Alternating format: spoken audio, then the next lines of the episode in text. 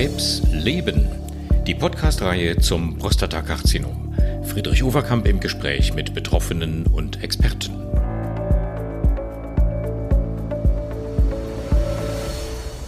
Hallo, liebe Hörer, liebe Hörerinnen, herzlich willkommen, meine Damen und Herren, zu einer weiteren Ausgabe unserer Podcast-Reihe zum Prostatakarzinom. Wir haben heute etwas Besonderes vor. Der Dialog zwischen Betroffenen oder ehemaligen Betroffenen und Therapeuten nimmt ja immer weiter zu. Ich finde, das ist eine sehr, sehr gute Entwicklung in Deutschland. Die sieht man bei allen Krebsen, nicht nur in Deutschland, auch in anderen Ländern. Aber bei uns hat sich, glaube ich, die Kultur der Selbsthilfeorganisationen sehr breit gemacht. Und ähm, das ist beim Brustkrebs und beim Prostatakrebs sicher in besonderer Weise der Fall. Und wir haben heute einen Repräsentanten, nämlich Herrn Ernst Günther Karl der Selbsthilfegruppe Prostatakrebs aus Pinneberg in der Leitung. Hallo, Herr Karl, ich grüße Sie. Grüße Sie auch. Schön, dass Sie Zeit für uns haben. Und Ihr Gesprächspartner heute ist Herr Professor Axel Merseburger, den Sie, liebe Hörerinnen und Hörer, schon kennen aus anderen Podcasts, Direktor der Klinik für Urologie am Universitätsklinikum in Lübeck. Hallo Axel, grüß dich. Friedrich, hallo. Schön, heute mal äh, dieses äh, Zweiergespräch, diesen Dialog anmoderieren zu dürfen. Was gibt's denn für äh, Themen, die im Augenblick im Fokus stehen, Axel? Ja, zurzeit ähm, hatten wir ähm, vor ein paar Wochen die Konsultationsfassung der Prostatakarzinom S3-Leitlinie veröffentlicht bekommen, einsehen können, mit doch so einigen Neuigkeiten für Betroffene, für Patienten und ähm, die Vollversion wird jetzt auch in, oder die akkreditierte Version wird in einigen Wochen dann auch äh, zu lesen sein. Und die kann ja jeder aus dem Netz herunterladen. Also betroffene Patienten, aber auch wir Therapeuten. Und ich denke, das ist wichtig, dass man über die Neuigkeiten kommuniziert, weil die Patienten fragen und letztendlich auch äh, die Therapeuten, was gibt's Neues. Da machen wir viele Fortbildungen und deshalb ich freue mich sehr mit dem so engagierten ähm, Selbsthilfegruppen, ich würde sagen Experten wie Ihnen, Herrn Karl, mich jetzt austauschen zu dürfen, weil wir uns, glaube ich, über zehn Jahren kennen im Bereich der BPS viele Projekte zusammen gehabt hatten und Sie ja nicht nur der Leiter der Selbsthilfegruppe hier in Schleswig-Holstein-Pinneberg sind, sondern auch äh, den äh, BPS leiten, aber das werden Sie sicherlich gleich nochmal selbst erklären.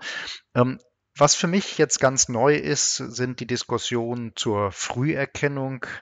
Ähm, da wird ja bis jetzt die äh, Tastuntersuchung äh, veröffentlicht, äh, finanziert von den Krankenkassen und ähm, jetzt gab es die aktuelle Veröffentlichung auch vom GBA, dass der PSA-Wert weiterhin keine Kassenleistung ist in der Früherkennung. Darüber würde ich mich gerne mit Ihnen unterhalten, wie Sie dazu stehen als Selbsthilfegruppenmitglied und engagierte äh, Bundesvorstand der BPS, aber auch die Bildgebung, die MRT-Untersuchung der Prostata vor einer geplanten Biopsie. Das sind so die spannenden Themen in der Diagnostik, in der Früherkennung aus meiner Perspektive wichtig für Patienten, aber auch Angehörige.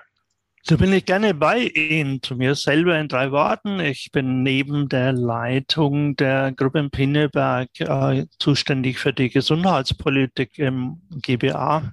Insoweit bin ich in dieser Funktion auch in der Leitlinienkommissionskonferenz beteiligt gewesen in einigen Punkten, zusammen mit zwei, drei Professoren der Verbrecher neuer Themen, die mir wichtig erscheinen. Was uns ein Thema und wichtig war, ist die Früherkennung in zweierlei Hinsicht. Das erste ist, wir wollten dem Thema widersprechen, dass wir irgendein, wie auch immer, geartetes Screening anstreben. Dem ist nicht der Fall. Wir suchen keine Mammographie der Prostata, kann auch nicht unser Thema sein. Was wir tun wollen, ist, wir haben heute bedauerlicherweise bei den Männern unter 20 Prozent, die bereit sind, zur Früherkennung freiwillig zu gehen. Hm. Wenn wir die Frauen, die sie anschieben, noch dazu nehmen, dann sind wir etwas über 25 und dann hört es auf. Das heißt viel zu wenig. Frauen sind heute mit 75 Prozent Früherkennung beteiligt. Dort wollen wir hin. Das ist der eine Teil, der uns wichtig erscheint. Der zweite ist, Wir möchten im Rahmen dieses Themas einmal äh, PR betreiben äh, für das PSA-geschützte Untersuchungsthema. Das ist der eine wichtige Teil. Insoweit muss auch bezahlt werden. Und wir möchten als zweites bezogen auf dieses Thema, dass ein Patient, der sich freiwillig dazu entscheidet, nicht weil er eine Einladung bekommt, sondern weil er es gerne haben möchte, zum Urologen geht. Das ist der Arzt seines Vertrauens dort die üblichen Barrieren. Du musst einen PSA-Test bezahlen, bleibt bei der MTA hängen und sonst wo locker überwindet, nämlich den Arzt erreicht. Der klärt ihn ordentlich auf und sagt ihm, da kann auch was Negatives rauskommen. Das ist nicht nur immer positiv, der ihm deutlich macht, wie man dieses Blut entnimmt und zum letzten, der dann auch in der Lage ist und die Zeit hat, ihm das Ergebnis ordentlich zu erklären das ist der eine wichtige Teil. Und dann kommt der mhm. zweite, der in der Leitlinie jetzt uh, verabschiedet wurde. Es gibt dann schon abhängig von dem Messergebnis ein definiertes Intervall, wann der Urologe den Patienten gerne wieder sehen möchte. Das kann niemals mehr sein. Das kann in fünf Jahren sein, das kann in drei Jahren sein, in zwei Jahren sein oder in drei Monaten. In diesem Themenkreis wollen wir im Endeffekt einen Beschluss herbeiführen, dass männliche Patienten diese Option offen stehen. Und ich glaube, da haben wir gute Chancen, es durchzubekommen. Ich glaube, das ist ganz wichtig, das, was Sie auch sagten, dass es Unterschiede zwischen dem Screening gibt, wo jeder Mann ab, ab 50 als Beispiel angeschrieben wird, ähm, und einer gescheiten Früherkennung. Und ähm, deshalb war ich auch ähm, enttäuscht, ähm, mehr als enttäuscht, als ich die GBA-Entscheidung im letzten Jahr mitgekriegt habe, dass man jetzt äh, den PSA-Test weiterhin selber finanzieren muss. Das ist zwar machbar mit etwa 25 Euro, aber äh, wir verstehen es in der Community, in den Urologinnen und Urologen nicht ganz, weil wir doch gerade ähm, in dem Alter ab 40, 45, wo auf eine Früherkennung empfohlen wird, ab 45 oder jünger, wenn genetische Vorerkrankungen vorliegen, dann auch ab 40 schon, um frühzeitig Prostatakrebs zu entdecken und dann auch zu heilen, um es nicht zu einer gestreuten und äh, metastasierten Situation kommen zu lassen. Deshalb habe ich diese Entscheidung auch nicht ganz nachvollziehen können. Vor allen Dingen heutzutage haben wir ja moderne Möglichkeiten wie äh, MRT-Untersuchung der Prostata, um unnötige Biopsien zu vermeiden. Ich denke, das hat sich, da hat sich ja einiges getan. Das überblicken Sie ja auch in Ihrer Arbeit, was da in den letzten Jahren sich entwickelt hat. Ähm, wie, wie sagen Sie das oder was sagen Sie Ihren Mitgliedern oder wenn Sie einen Rat kriegen? Früherkennung, ja, nein und wann? Ähm, wie kommunizieren Sie das in, in den Selbsthilfegruppen? Wir kommunizieren grundsätzlich abhängig vom familiären genetischen Zustand, was wir tun sollen. Das heißt, wir sagen deutlich, der Vater, der Bruder oder ähnliche in Prostatakarzinom hatten, dann ist es sinnvoll, ab 40 Jahren sich einmal eine Früherkennung zu unterziehen. Hm. Wenn dem nicht der Fall ist, dann tun es die 50 Jahre üblicherweise auch noch.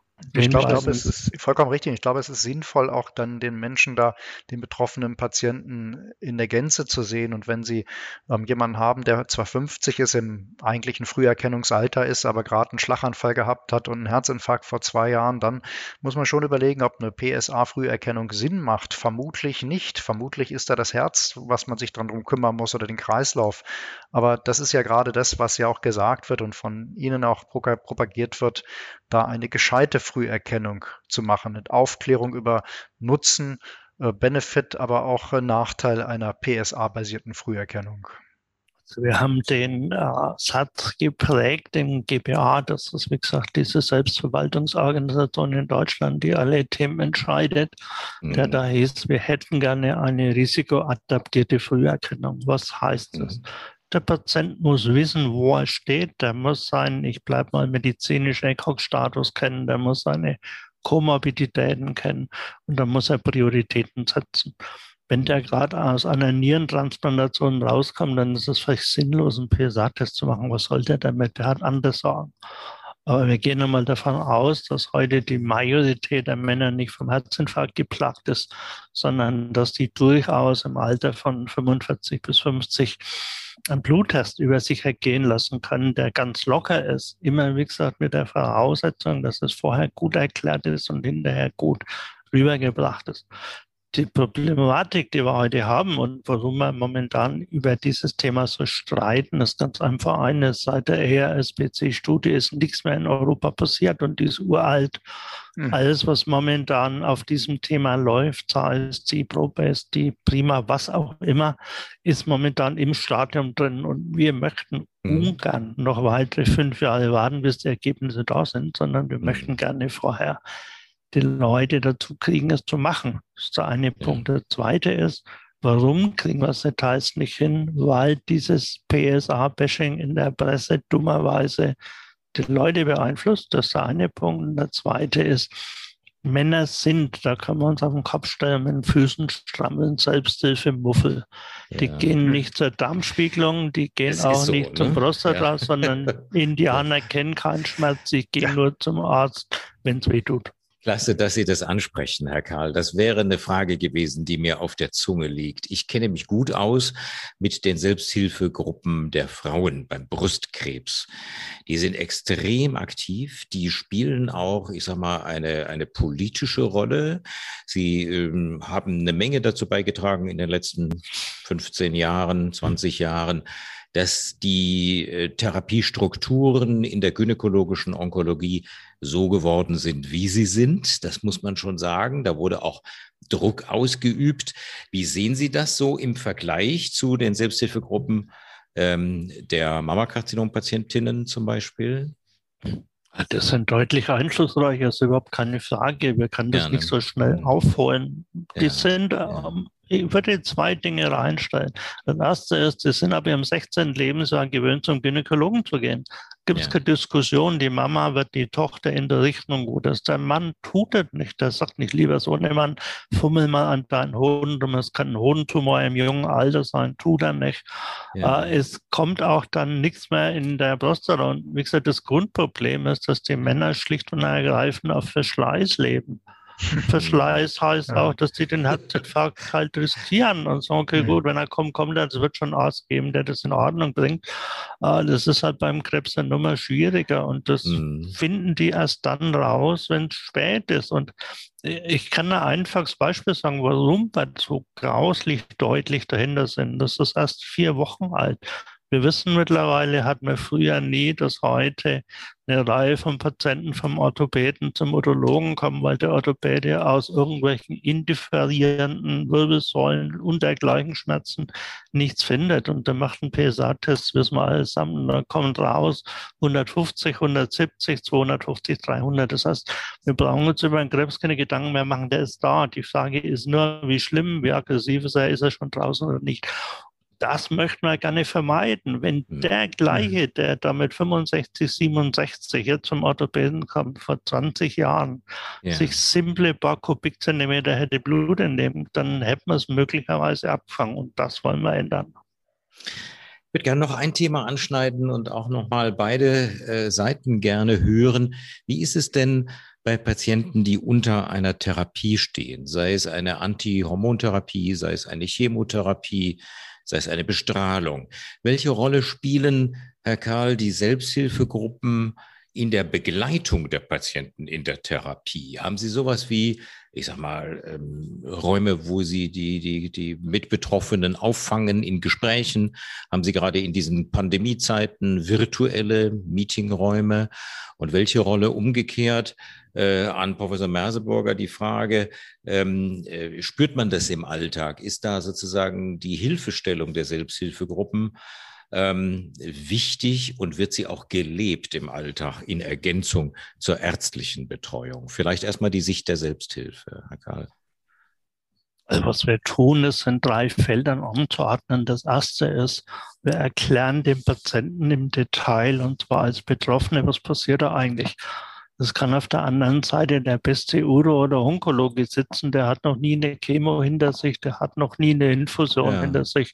Der ja. kann es nur äh, theoretisch erklären. Wir haben einen dort, der diese sechs Regimes, Chemotherapie in Cabazitaxel oder in Docetaxel hinter sich hat, der kann sagen, wo es weh tut, der kann alles Mögliche erklären. Das ist der erste Punkt wo wir also sagen, wir können informieren in einer Breite, kann der Arzt nicht. Der zweite Teil ist, das wissen wir alle und die Unikliniken wissen es auch, wir fangen dem psychologisch ab, weil er gewisse schwarze Löcher hat. Äh, in dem Moment, wo er diese Art von Therapien macht, weiß er es palliativ. Und ich sage es immer wieder, äh, wenn Sie heute im Norden von Hamburg einen Urologen haben, der eine Überweisung schreibt, dann hat der Onkopsychologe oder Psychologe oder Psychiater den frühesten Termin nach zehn Monaten.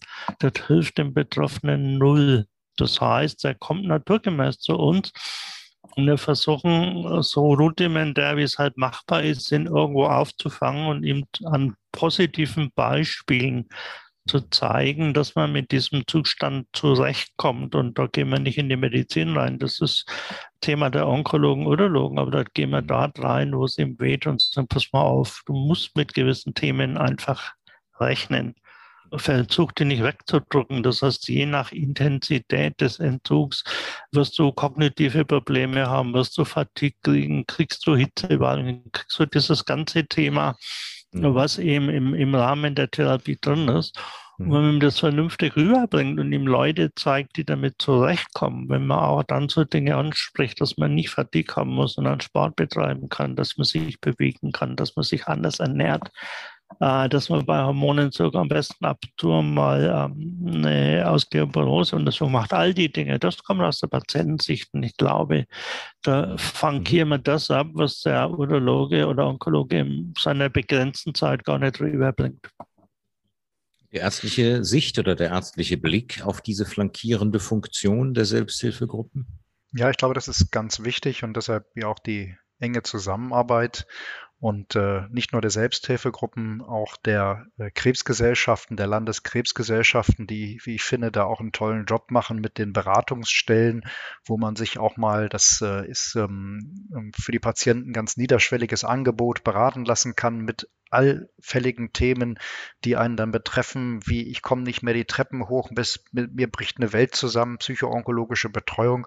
Und ich glaube, da haben wir auch, äh, wir Therapeuten, viel dazugelernt. Und meine Expertise ist jetzt das Prostatakarzinom, das Operieren, die Hormon- und Chemotherapie, aber sicherlich nicht die Psychoonkologie. Da habe ich keine, zumindest keine fundierte, äh, tiefe Ausbildung. Und da haben wir im Rahmen des Prostatakarzinoms-Zentrum auch Kooperation, dass wir dem Patienten, aber auch den Angehörigen dann Beratungstermine geben. Und äh, jeder Patient, der die Diagnose hat, Prostatakarzinom, kriegt das Angebot, ähm, sich psychoonkologisch beraten zu lassen. Ich glaube, das ist ganz wichtig und da hat sich die letzten Jahre wirklich extrem viel getan, auch durch Initiative der, äh, des Bundesverbands Prostata Selbsthilfegruppe, ihre Arbeit, Herr Karl, das Ganze voranzubringen. Und insofern ähm, denke ich, das ist wichtig und wir wachsen da mehr zusammen, um gerade den Patienten nach dem Arztgespräch, und das ist ja viel, man hört Krebs und schottet ab und geht dann nach Hause und hat auf einmal 100 Fragen.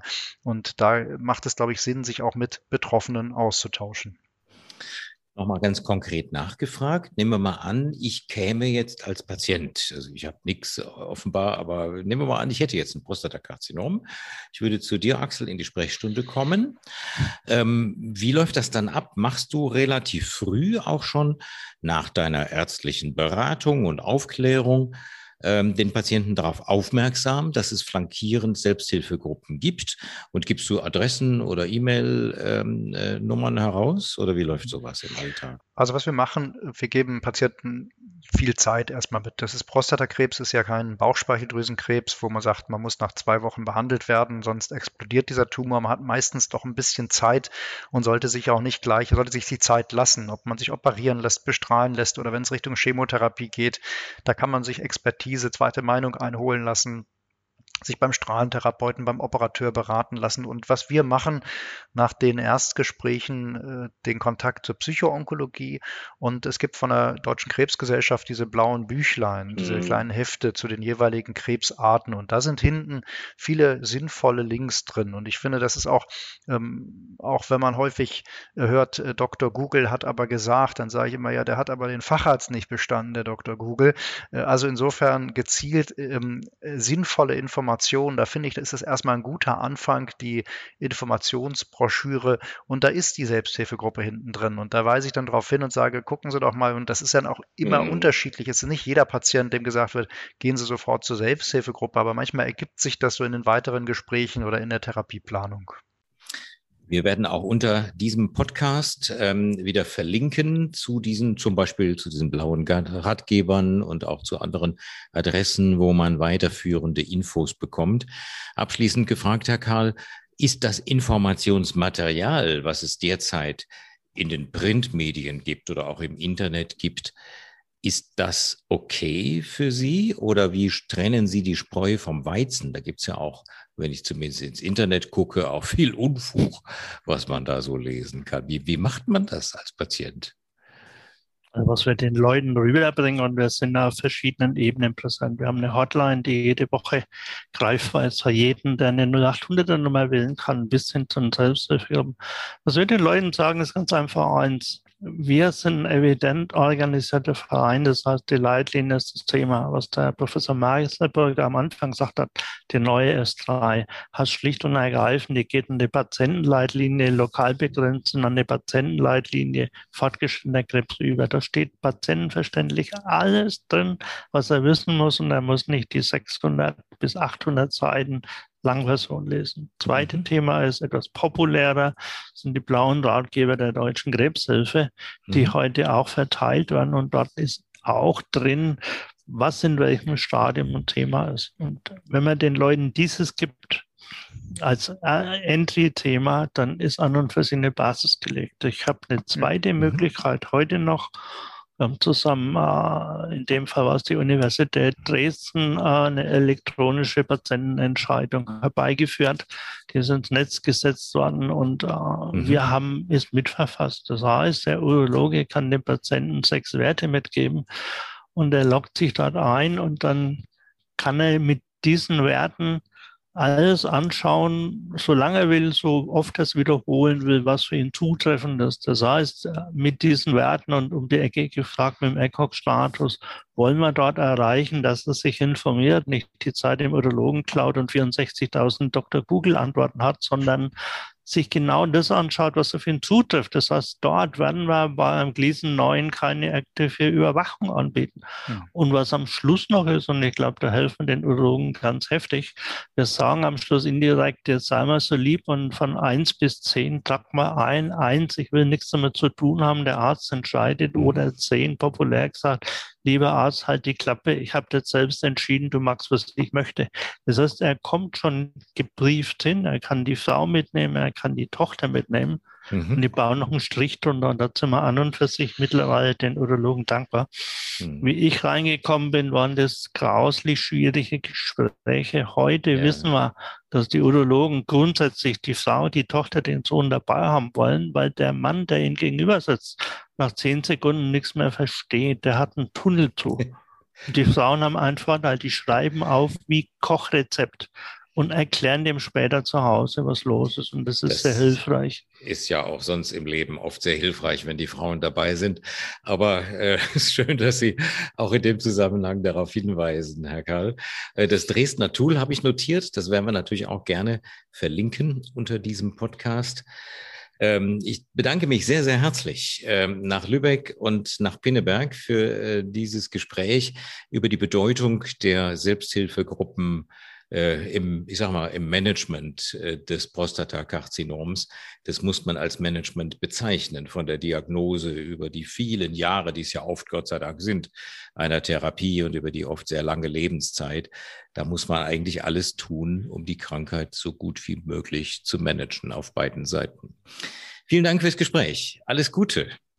Ebenfalls herzlichen Dank und auch nochmal herzlichen Dank an Herrn Karl für das langjährige Engagement. Wichtige Arbeit. Danke. Aber gerne. Tschüss.